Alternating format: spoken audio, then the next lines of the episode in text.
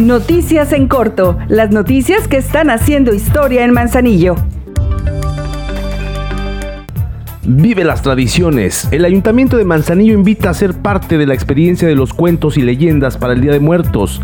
Este evento se va a desarrollar a las 12 de la noche de este lunes 1 de noviembre en el Panteón Municipal Teresa S. Escobar.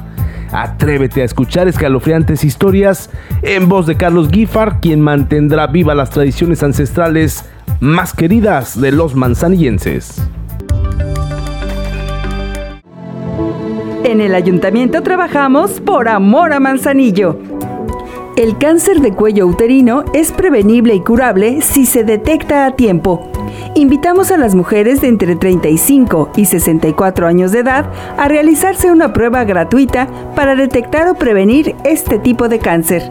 Las interesadas deben acudir sin estar menstruando, sin haber tenido relaciones sexuales 24 horas antes y llevar ropa cómoda.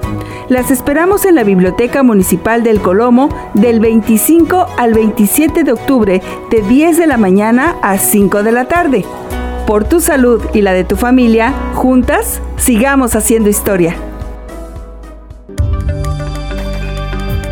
Participa y gánate un premio en el concurso de calaveritas literarias que se llevará a cabo en la Esplanada Juárez este 1 de noviembre a las 5 de la tarde. Estas deberán ser únicas y originales, de dos estrofas como mínimo y una cuartilla como máximo.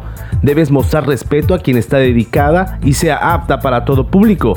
Deberás acudir vestido de Catrina o Catrín. Si obtienes el primer lugar, te llevarás 3 mil pesos. Si es el segundo, 2 mil y en tercero, mil pesos como premio. Diviértete y sé parte de nuestras tradiciones.